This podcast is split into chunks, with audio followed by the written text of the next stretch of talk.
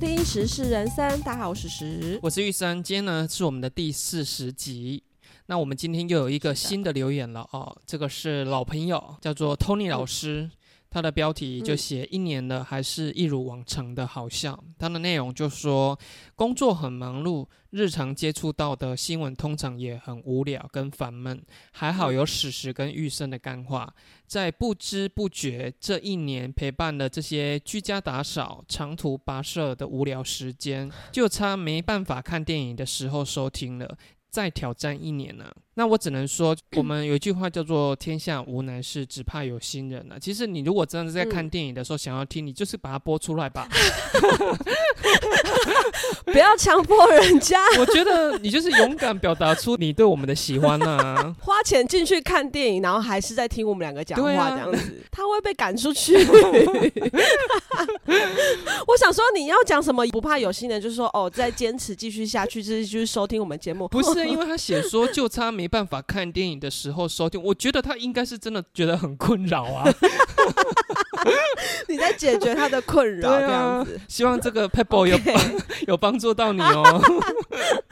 好的，那我们就开始今天的新闻喽。这个是发生在越南呢，有一名越南的网友呢，他就上传了一段影片啦，记录他一个九十岁阿嬷的日常生活这样子。虽然已经忘记了很多事情，可是呢，这个 影片的内容在因为聊到一些日常啊，居然阿嬷还没有忘记阿公前女友的名字。然后影片曝光了之后，大家也开始讨论阿公啊，就是也不介意阿嬷这边谁谁凉，说他还记得他前女友的事情的名字之类的，然后还剥了橘子，很温柔的剥了橘子给阿妈吃，这样。然后阿妈看到孙女在录影，她还很害羞的捂住脸说：“哎呀，不要拍了啦，我好害羞哦。”网友就这边留言啊，就说什么啊，快乐很容易忘记，但是悲伤永远不会。然后就说什么太喜欢这个影片了，就是女人的记性可不是闹着玩的，千万不要相信女生说你讲你前任的故事，我只是听听而已，就算你死了，还是会被挖出来的。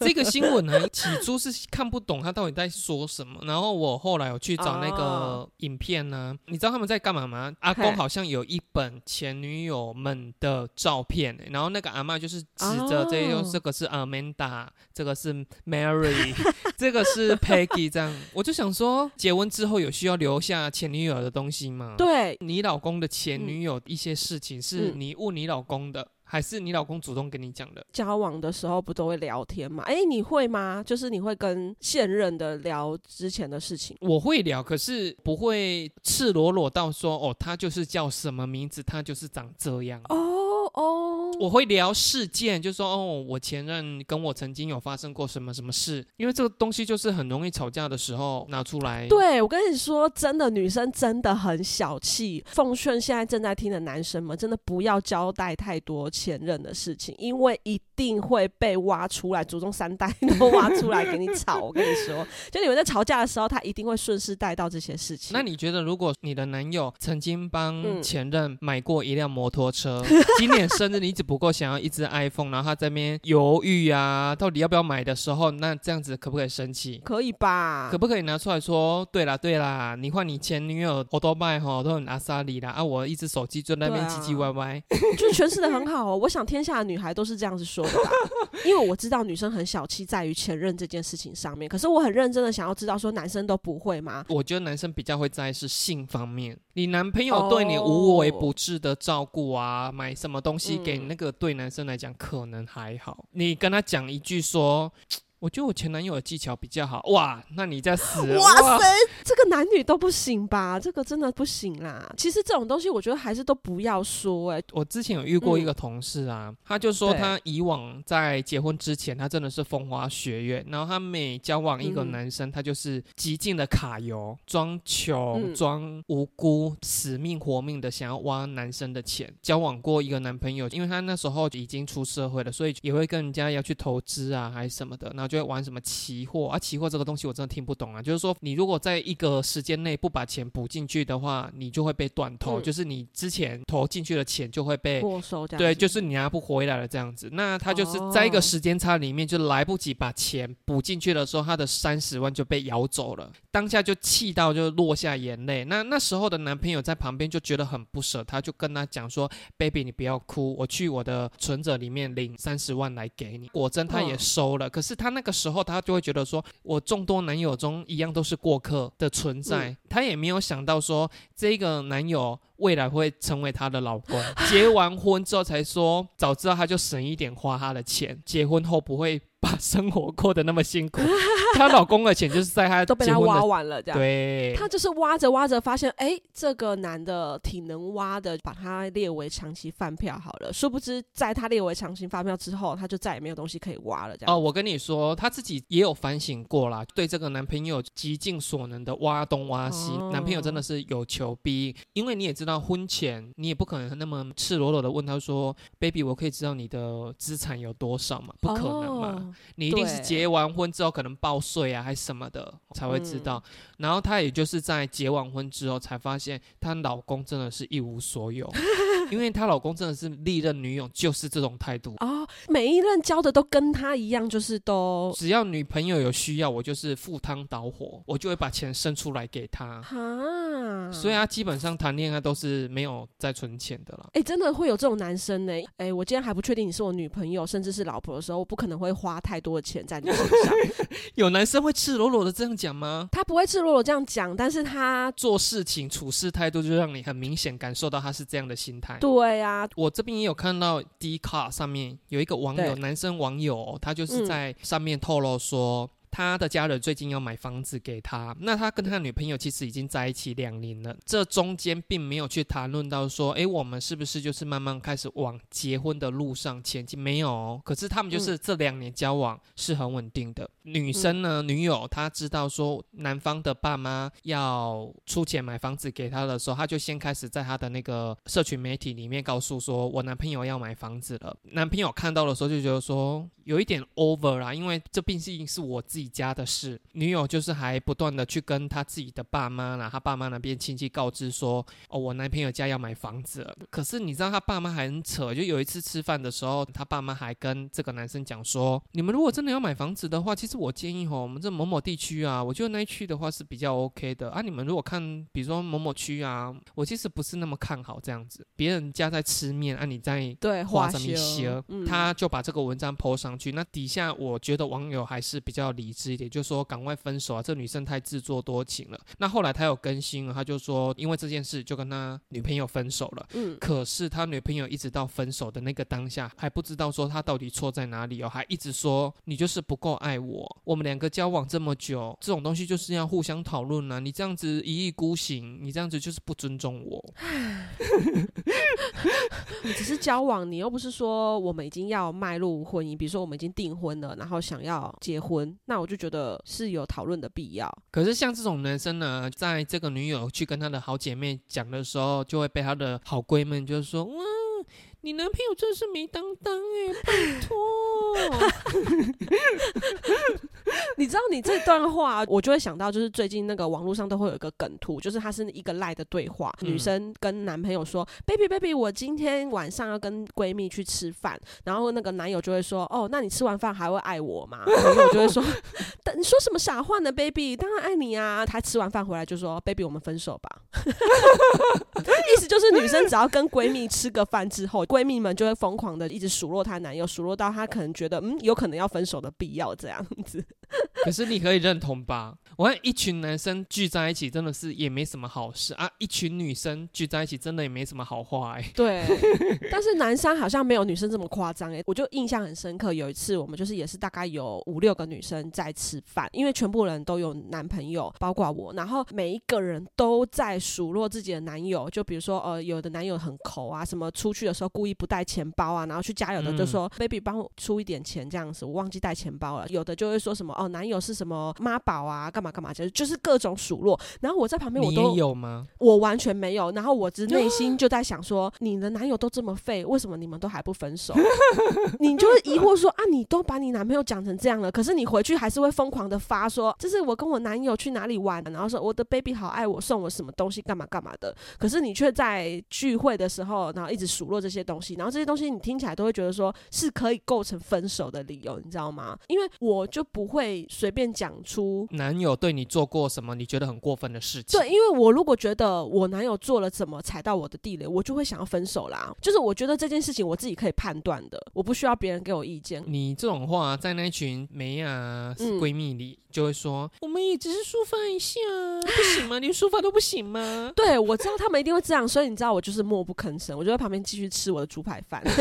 可是你说男生比较不会这样，其实没有。你也知道男生就很容易互亏嘛，就是说干你爱红假西西，你敢是十波呀，哦吼安尼，然后他可能也会说干，迄是我无被他计较呢，我不塞互伊两个啊脆皮，然后旁边人就说干你哪有叫小，弟等了个塞，我干你娘，我今日就给他塞落去安尼，但回去之后还是会拎着消息说：“baby，我回来了。”不好意思，我跟嘿好朋友拖了我半个小时，所以我晚半小时回来。对啊，就那个哦，小陈呐、小陈他就哦，就最近感情有问题啊，就多聊两句这样子啊，对不起啦，我不是故意那么晚回来的，笑死啦！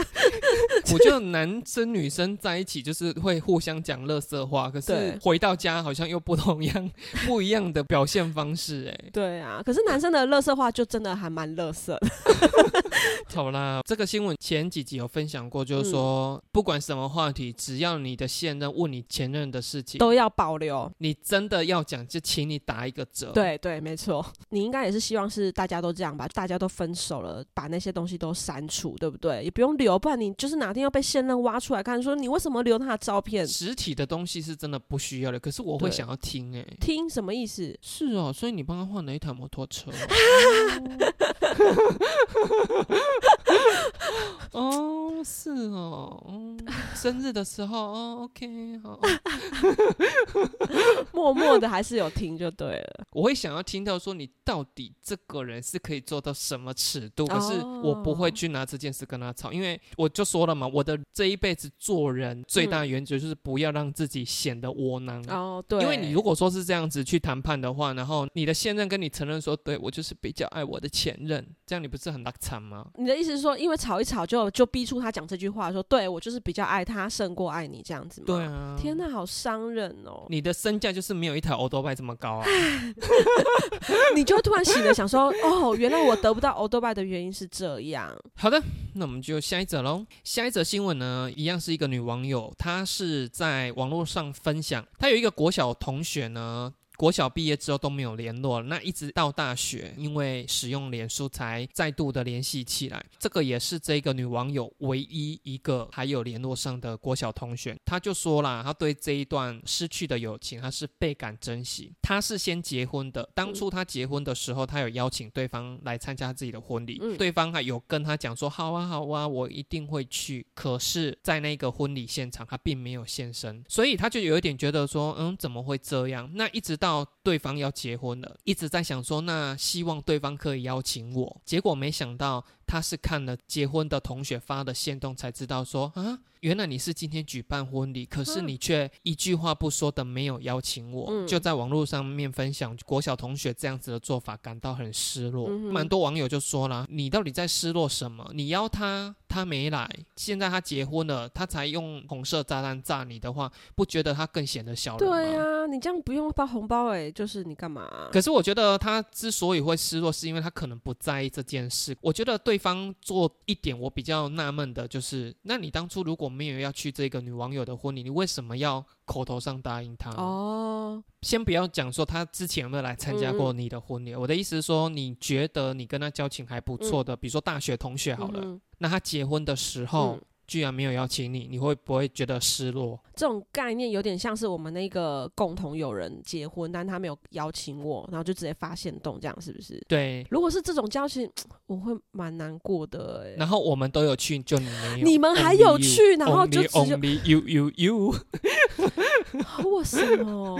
如果今天大家都没有收到他的那个，我还没有这么难过。可是如果你们都收到了之后，我没有收到，我会开始想，我是哪一次得罪他？确诊我没有关心他吗？还是 大学同学可能会失落，可是如果同事呢？同事，你跟他在上班嗯也属于有话聊的那一种，嗯虽然下班可能不见得会约出来，可是上班的时候氛围是好哦，我跟你说，我跟你说，我现在的同事有一些就是这样子，然后，然后我发现年纪越来越大之后，越来越可以无所谓耶释怀耶。哦，所以你曾经有在意过刚出社会那时候，我可能会在意，我会觉得，嗯，我们不是平常还聊得蛮开心的吗？可为什么你却这样子？可是现在我就会觉得，哦，没有邀那也还好啦，反正就那就他的事。哎、我也省了红包，这样。就我现在对我的人生越来越就是洒脱，就想说啊，无的无，无的无啊。我 care 的点就是我的家人，其他真的不重要，哎，对不对？你也是这样吧？上了年纪之后，我不是上了年纪耶，你你一直以来也知道，都是这样吗？就没心没泪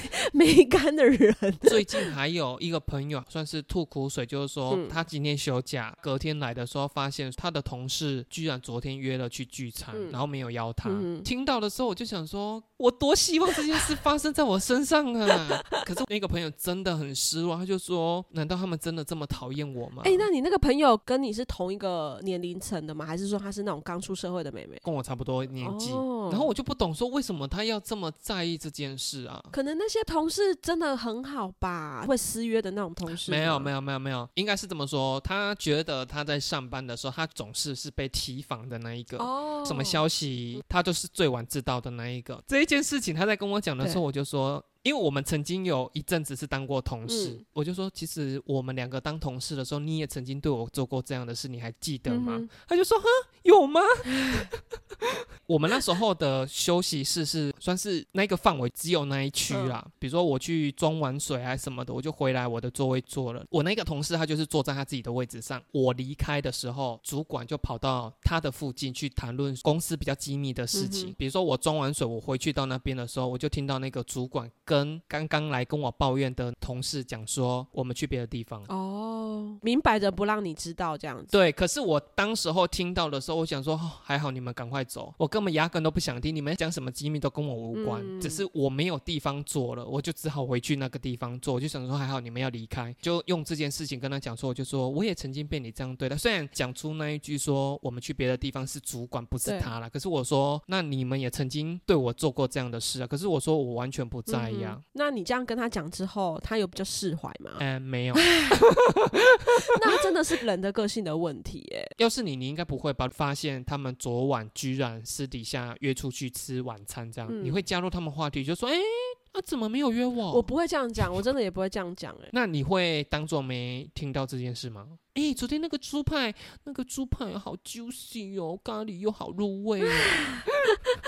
哎、真的，我现在真的会还好，就是他们聊，我不会插入。可是如果别的话题我可以聊上个几句的话，我才会聊。哦现在我真的会比较释怀。可是我就跟你说了，如果我刚出社会发现是这样，我会觉得哈，我是被排挤了？然后我就会开始很担心，说我到底做了什么事情？为什么你们要排挤我？哦，那我知道说为什么我会比较释怀的原因，是因为我好像出社会之后，我都是做个人业绩取向的工作。哦，哦我不是像你办公室的这种形态啊，所以搞不好如果我做办公室这种大家是一个 team，那我可能就会比较在乎哦。诶，你会开放你的同事加你的 FB 或 IG 吗？哦，我跟你说，刚出社会的时候，那时候有，可是之后完全没有加任何一个同事的脸书、IG 什么都没有。那如果说 IG 大学同学，你发现他 PO 了一个八卦，然后你被设为看不到的那一个，嗯你会很在意吗？全部人好像都知道，只有我不知道这件事。那你就说，诶，你们为什么说啊？他有发在那个线动啊，然后你没看到、哦。你当下会说，哦，有啦有啦，哦，对啦对啦，有有。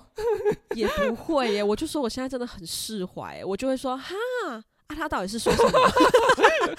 可能在毕业两三年，他会想要知道说啊，什么八卦，什么八卦，我看他居然没有讲哦，是哦，对对。对，可是现在你看，你们发生什么事我不知道，我也还好。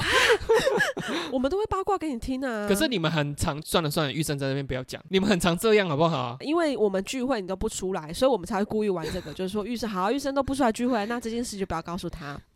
可是我真的还好，对，我知道你还好，我就会问一下说，哦，所以是怎样？然后我就发现你们真的不讲，我就想算了算了，我的人生没有必要。浪费。浪费时间知道你们愿意讲就讲，不愿意讲的话我也没兴趣挖。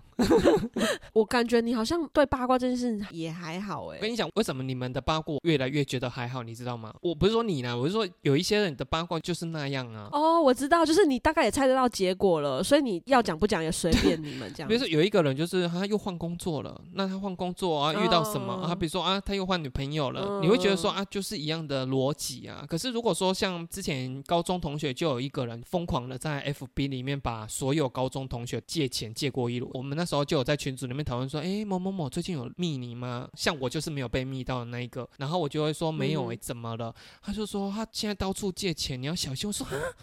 他是发生什么事？怎么会到处借钱？这样，这种就是哎、诶没有曾经做过这样的事情，我就会想说，那我好像可以知道一下。可是如果说他就是借钱已经成为一种常态，我就说哦，就没有兴趣了。哦，对啦，因为我们最近大家在讨论的那个八卦，就是换女友、换工作，然后又是什么妈妈的问题，然后又再轮回一次换女友、换工作、妈妈的问题。对呀知道我们开始聊起这个人的时候，大概他又发生什么事情了，所以你可能也就还好了。除非我们有大学同学去柬埔寨骗台湾人那种，我就 你就会说啊，是哦，啊，他怎么会去？啊，他是被电的还是电人的啊、对，你是属于被同事冷落的那一个人的话，真的不需要放在心上啊。找一个兴趣，下班的时候你就会觉得说，我要赶快下班，我要赶快下班，我因为我要赶快去做一件我喜欢的事情了。那我们就下一则喽对。接下来这个新闻呢，是发生在中国医院的保全。他那一天呢，就接到了上级的命令说，哦，楼上有一个女生要跳楼，这样子需要他过去维持秩序，帮忙救人。嗯那他因为很热心啊，所以他就冲到了现场。结果那个女生呢，在上面可能受到刺激，突然就跳下来了。那因为当时她从四楼跳下来，所以楼高其实也没有算太高。这个保全居然还伸手去接，你知道吗？啊成功的救下她。可是因为那个冲击力还是很大，保全就受了重伤。可是因为他没有钱缴费，所以就被院方停药。啊他每天都很痛，因为可能就没有办法吃一些止痛药之嗯类的，然后也不愿意再承担他的医疗费。被他救下的那个女生，他们那一家人一声招呼都不打就离开了，连联络发师都没有留下。被救的那个女生的家属还反呛那个保全说：“没有人让你。”救我的小孩，嗯这是你们自找的。母亲呢，她受访的时候，还就说：“哦，我们家小孩是残疾，我们家小孩要有什么事的话，你也有责任，你要负一辈子的责任，这样子、嗯就很过分。好险呢，是那名保全就靠着当地的爱心捐款，勉强的撑住他的生命，继续可以开药给他。啊哎、可是我觉得这很过分，因为你知道中国啊，很多那种碰瓷的现象发生。嗯嗯开车开到路上，然后就突然有个阿伯，你明明车速很慢，大概二三十，阿伯就这样躺在你的 引擎盖上面这样子，然后突然又自己滚下来，然后倒在地上，哎呦，开车开好快之类的这种碰瓷，这还延伸出有一个这几天看到的中国旅客呢，他们到日本去旅游，然后他们就在巴士上面拍日本的街景，巴士在停红绿灯的时候，斑马线上有一个老先生，日本老先生，他就走走走走到快要到斑马线的另外一段的时候，他就突然倒在路上，头部正面倒下，便利商店的人赶快出来要把他扶起来啊什么的，居然在拍摄的那个中国旅客在影片里面大喊说：“哎、不要去扶那碰瓷啊碰瓷碰瓷儿这样子。”碰瓷，就这影片流出来之后，很多日本的网友就说：“天哪，因为你中国大陆太多这种碰瓷的事情，导致说在外地你居然连这种事情也觉得说他们这是要诈骗他们。对严重到这种程度、哎，可是日本这个真的是真的。对老先生他是真的受伤，他不是碰瓷。哎、可是这个我外插一个新闻，因为他新闻标题就写说辛晓琪遭什么什么老翁跳楼压伤，然后什么受重伤。我看完就想说，哇天呐！啊，我这样点进去，你知道那个新闻多贱？他有一张就是辛晓琪受伤的照片，就辛晓琪的膝盖下方有一处小小的破皮，这样。真的是辛晓琪本人，但是他只是受了轻微的。对，他就写说什么老翁从高楼掉落，内文就写老翁从高处掉落，可是他的标题写高楼掉落，而且我就想说辛晓琪啊，你如果只是这样的话，你就叫新闻不要报道了。对啊，多丢人啊！膝 膝盖破皮而已是，你是用膝盖唱歌是不是啊？多么痛的破皮这样。我看到这个新闻的时候，我就想说，中国碰瓷这么多，那那一名保全还愿意冒着这种危险去帮你救你的小孩，可是这个保全会不会就是因为他是排球队毕业了，就球来他就想要双手这样迎接去打，忍不住忍不住去接这样子。像以前我们也会玩那个棒球啊还是什么的，如果有人真的求速过快，我就会闪过，因为我怕我接了会受伤啊，是一样的道理吧？对啊，一般人都会想说我会受伤，好不好？不要说女生大人啊，就连那种外国之前也有看过，就是小孩掉落那种，要是我也不太敢接。你想那个重力加速度以及。啊，如果我真的接完安全，那就算了啊。如果我从我的手还落地这样，哇！你说你要划过你的手臂，然后掉在地上，地上这样，哪一个父母会放过我？哪一个父母是明智的？对不对？比如说你去超商啊，发现你前一个人结账的时候，店员跟他讲说七十八块，然后那个人跟他讲说啊，可是我只有六十八。我现在身上也没钱了，这样子啊，你站在后面，你会不会默默的递出十块橄榄枝，就说没关系，我借你？不会干我屁事啊！你没钱是你家的事情。那如果是小朋友呢？要去学校前买个早餐这样？哦，哎，如果小朋友的话，我真的就有可能会那个，哎，你真的十块钱给他，然后他拿着那个早餐，谢谢阿姨，然后就去到他们学校，就说干，我今天又熬到十块了。我想有可能会有这种情形，没错啦。可是如果是小朋友的话，我可能就。会还好。那如果你在付他十块的时候，他说：“阿姨，那我可以再搭那个红标搭绿标。”要这么得寸进尺？我刚刚在想说那一罐奶茶，我想要搭配，可以吗？阿姨，再帮我贴三十八块。柜台都会说：“哎，那个前面还有买一送一的那个，有需要吗？有有需要加购吗？荧幕上的东西有需要加购吗？” 阿姨没有钱，阿姨就只有这十块钱，不要少这边给我得寸进，再给我得寸进尺，这十块我就收回。所以真的不要太好心了，因为真的很很多人会得寸进尺。好啦，那我们就下一则喽。下一则呢是发生在中国哦，一样是在中国，有一个幼稚园女教师呢，她平常就是会在抖音上传。他平常就是会在抖音上传教导儿歌的影片哦，有几个影片就爆红了，其中有几则唱儿歌的片段还突破一亿次的观看，天哪，一亿哇，很多哎！歌词里面有什么挖土啊，还是挖什么的，就被人家封为叫做挖呀挖老师，其实我觉得蛮不雅的耶。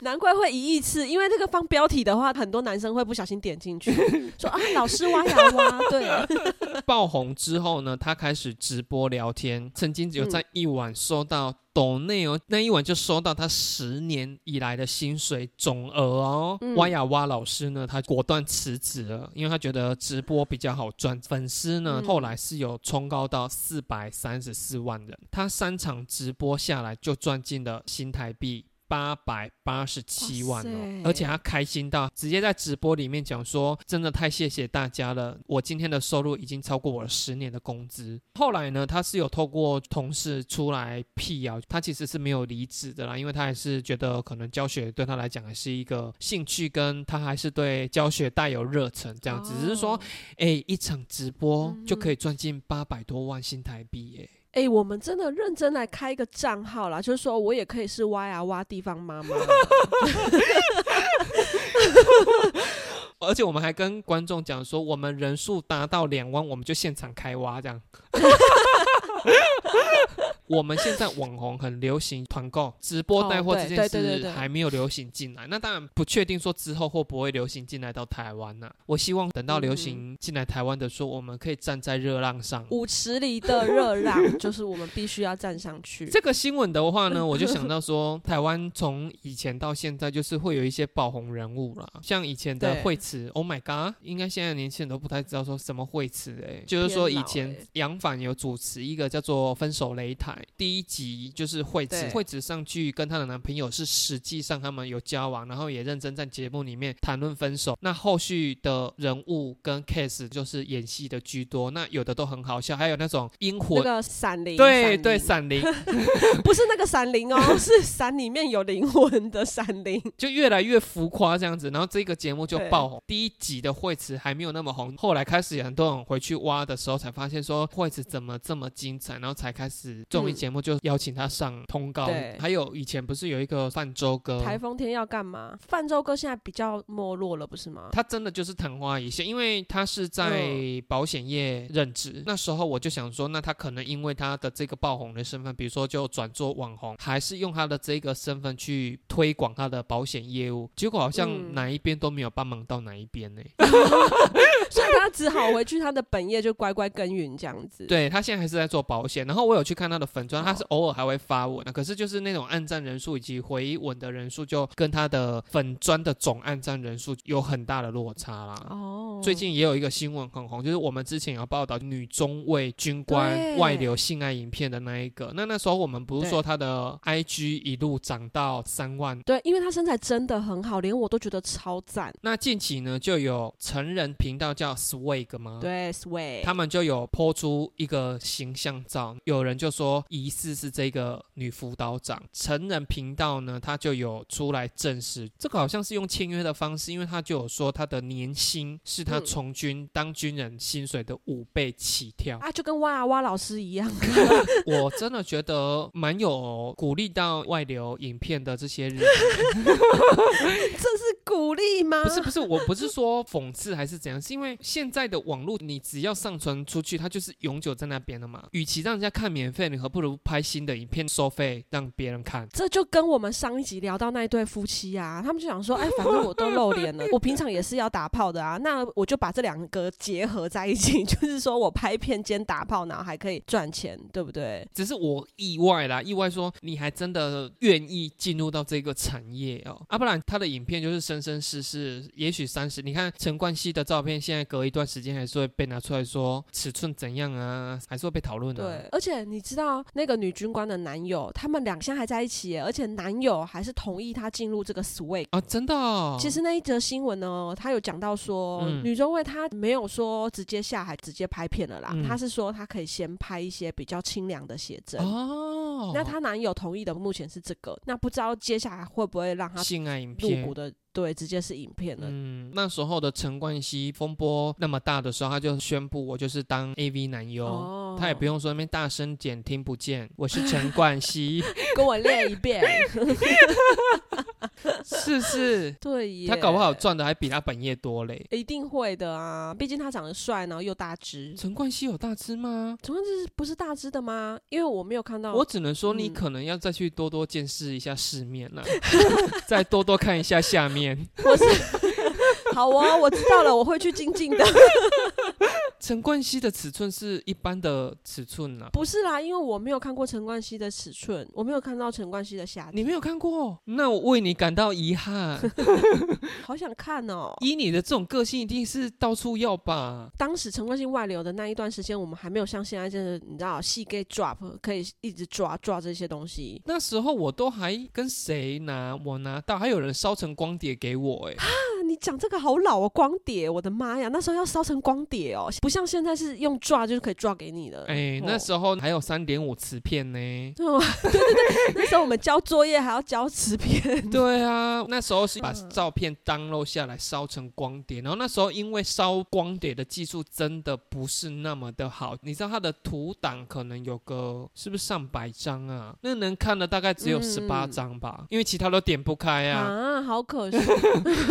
可是我还是有看到一些重点的啦。哎、我们这样算不算挖一些历史照片？就是有些人可能还留有以前他阿公日剧时代的那个照片，然后我们现在就是在挖 陈冠希以前外流的照片，等同于这些历史可。是第一次有名人外流，应该就是陈冠希吧？啊，曲美凤，哦，对对对，以前还有曲美凤，而且曲美凤那个直接就是影片哎，那个我真的有看过，那个我那个我反而没看过哎、当时是买那个《时报周刊》，就会随书附赠那个光碟，然后所以有一些大人都会买周刊之后，那个光碟就会默默收在那个最里面，随便夹杂在那个什么《阿甘正传》啊、什么《抢救雷恩大兵》的中间这样子，然后你要稍微翻一下，《铁达尼号》的下面两张大概就是，对，啊，卧虎藏龙，对 差不多是那个时期的，没错，会不会很多人就说陈冠希是谁啊？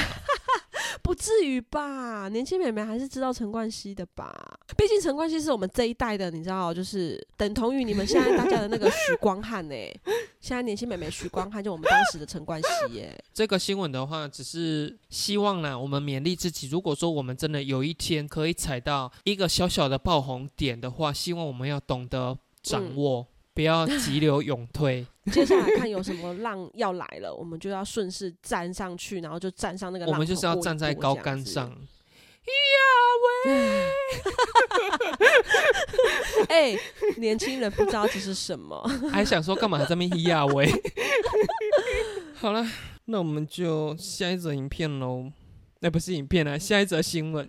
下一则新闻呢，是发生在高雄，有一个十六岁的少年呢，在某一天放学的时候，整夜没有回家，爸爸一直找不到他，就赶快报警。警察地毯式的搜索，最后在南海离家六七公里的超商找到他。诶，又是超商哦，所以早期的破庙就是现在的超商了。招商有想要被你这样形容吗？他们就有去问这个小朋友，就说：“诶，你怎么会整夜没有回？”家原来是小男孩呢，他的手机遭父母亲没收了，而且他平常管教就已经是很严格，这一次手机被没收，等于说压垮他最后一根稻草的理由，他开始就觉得说，哼。那我自己在外面自力更生了，可是没想到呢，他帅气的出门之后，才发现说，原来出门之后生活大不易。那他现在想要回家，又怕被家人骂，所以他才会逗留在超商里面。警察找到这个男孩的时候，就赶快通知他爸爸，爸爸就赶快来把小朋友接送回家了。啊，我是觉得说，十六岁的少年会做出这种事，也不意外啦。十六岁，他不会还跟我讲说，他只是个小孩吧？可是我会觉得说，十六岁的少年，你。你居然还没有办法评估，说我今天是要默许我爸妈把我的手机没收，还是我自己出去外面自力更生？哪一个风险是比较高的？你还没有这样子的 智商，我会觉得说，那你也真的是不应该耶。十六岁已经很大了呢。我跟你说，那真的就是他的家庭教育吗？对，教育问题。因为我们啦，如果是以我们的个性，我们十六岁已经遇过很多家庭的风浪，搞不好你在十六岁的时候就已经哦吼过了。然后他还在那边分不清楚，说那我这样子去外面自力更生，好像是一件很简单的事。他有讲到说，他平常家教是很严格。我觉得像这种家庭的话，应该也就是当然家教严格是事实，可是平常对这个小孩的保护也高于一般的小孩啦。所以他才不知道外面的世界不是你想的这么简单呢。可是你会不会担心你小朋友十六岁的时候给你离家出走？哎，说真的啦，你知道他今天。不回家是因为他生气离家出走，你会很着急的出去找吗？你应该不会吧？我当然会紧张啊，因为我会不知道他到底是怎么了啊。我的意思说，你会紧张到就赶快出去要找人了，还是说就在家里面想说阿姨把豆要了灯哎呀？还是会出去要找一下，就是意思意思这样子，做给婆婆看，说哎，我有找你孙哦，不是我不找哦，是他不回来的哦，这样子。到时候回到家的时候还可以这样说嘴，就说你知道妈妈出去外面找你多久吗？结果你只是在离家大概三公尺的地方这样晃一晃，然后就上捞了。对，然后还在 seven 吹冷气，喝个咖啡这样。还跟倒垃圾的那个邻居闲聊个大概十五分钟才上去这样。对，你是会紧张的去报警会吗？应该不会吧？不至于到报警，因为我也知道报警没有办法成立，因为还不到二十四个小时。这我还是有点尝试的，但是我还是会，如果我知道他大概会去哪里，比如说可能哪一个同学家或者是什么的，我可能会还是会打电话问一下，怎么那么晚了还没有回来，是不是在你们家之类的，还是会问的啦。就像你讲的，他真的跑去同学家，啊你打电话，对方的家长说有有有，啊你接一下，然后你小孩，嗯，你就说啊你什么时候回家，他跟你讲说，嗯，你先把手机还我就回家，那你在电话中会怎样？那你就永远不要回来了，电话挂了。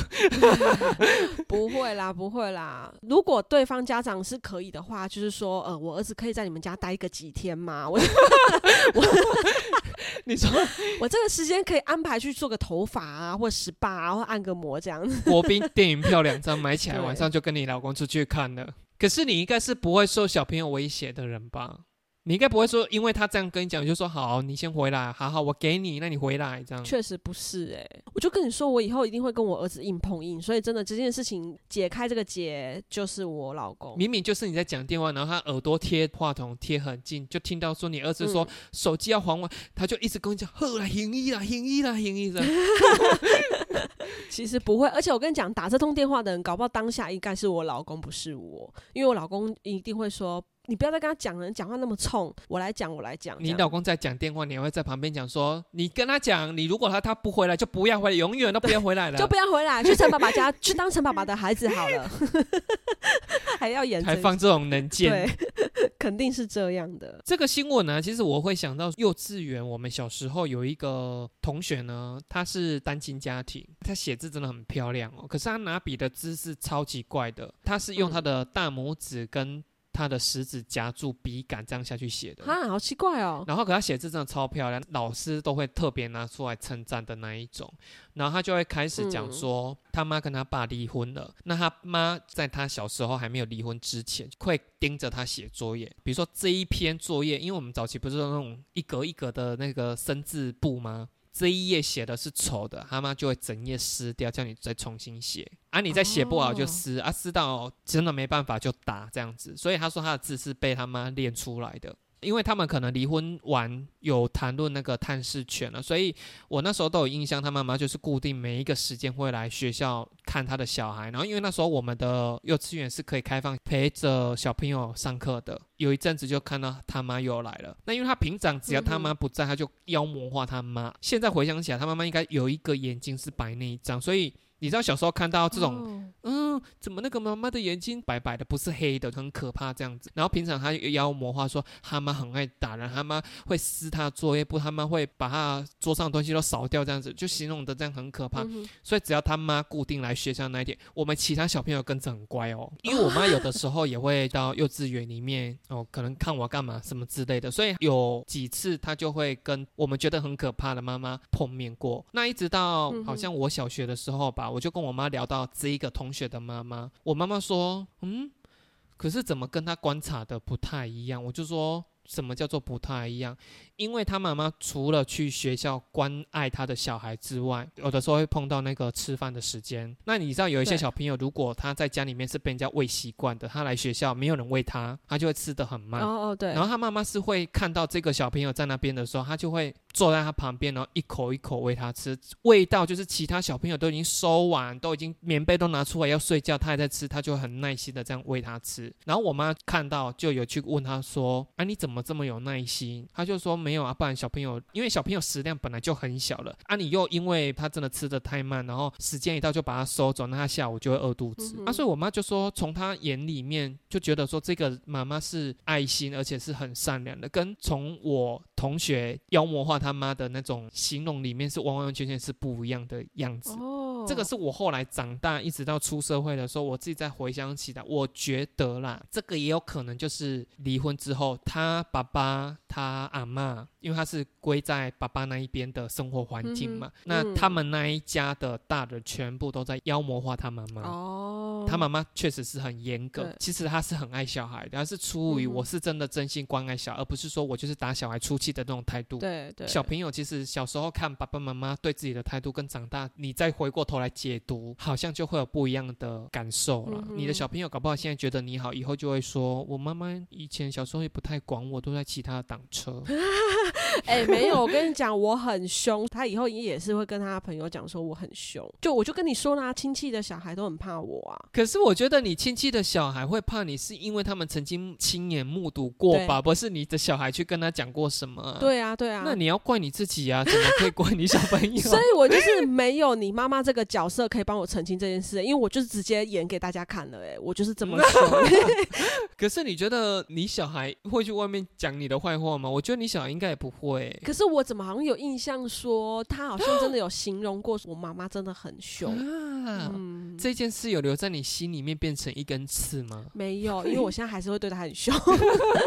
所以你听到会不会觉得说啊，我好像真的对他太凶了？我有时候真的会啊，我就跟你说，我就是凶完的时候，我当下我想说啊，我好像不应该发这个脾气。O S 在凶完的时候才会有这种意思，就跟有家暴女友的男友，就总是在打完之后会下跪，就说我不要不会再打你的。所以我就是一个渣妈这样子。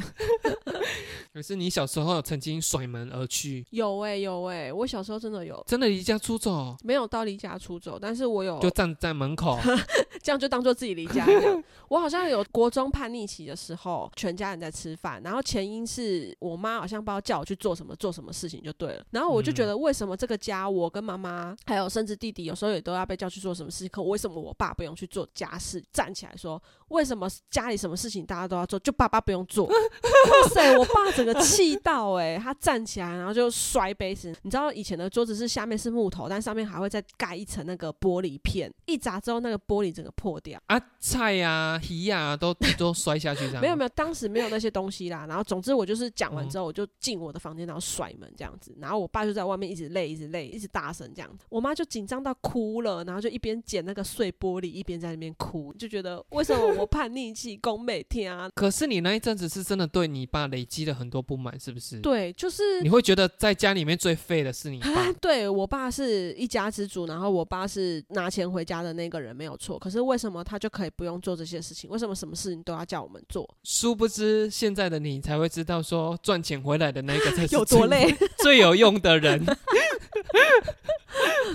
哎、可是我赚钱回来，我有做事啊。我老公赚钱回来，他也有做事、是个哎大家都要做，好吗？我以前有这么叛逆吗？我做过最叛逆的事情，应该是好像没有欸、哦，真的哦，你居然没有跟家里人反抗过什么事情哦？因为我是单亲家庭那我妈一直以来都是蛮尊重我们的。嗯当然，我们还是会有吵架的时候，可是我自己不曾要求过说一些很夸张的需求对她提出来，所以有的时候生气归生气，可是啊，比如说拿手机，她也是有说你们才几岁，为什么现在要拿手机啊？我们就跟他讲说，可是现在学校的同学都有啊，我们升三一零啊，然后还跟他讲说啊，我们也是拿我们的压岁钱去买，又不用花到你的钱。我妈就说：“喝啦喝啦喝啦，别别气啦。”大概我们的要求顶多就是这样。哈，好弱、哦、你。我就是一个模范生啊，小时候成长到现在，就是让我妈最放心的小孩。那现在为什么不回家？我就问，我有心里面的一个疾病，一种不想离开自己家里的疾病，这样子。这个我不得不说啦，这个是我一直在找答案。后来我发现说，现在你有小孩，其实有空你也可以去看一下，就是说小孩在成长的过程里面，会因为教养方式导致他长大之后对于依附形态哦有不一样的表现方式，嗯就是有安全型、焦虑型、回避型。哦那我是一直在摸索过很多很多东西之后，我发现我是回避型依附的人。如果真的以后影响到我的生活，可能就是要走一些心理智商了。以正常的发展来讲，甩门算是正常里面的紧绷了吧？我记得小时候我也很常甩门，就是叛逆期的时候，我妈也曾经甩门之后，她就说：“你给我出来。嗯我记得我好像白目到打开门再甩一次。哦，你会介意你的小朋友对你甩门吗？因为还没遇过，所以还可是我觉得得我一定会介意，但是我知道一定会有这一天啊，因为你知道大家也都年轻过，哎、你知道市面上有在卖那一种，你不管怎样的甩嗯门、到门框那个地方，它会缓慢下来，然后就被吸进去。我以后要装那种门，这样就对。，对你真的嗯真的要装那个门，真的是会让那种我就是要用甩门来发泄我的怒气的人瞬间窝囊。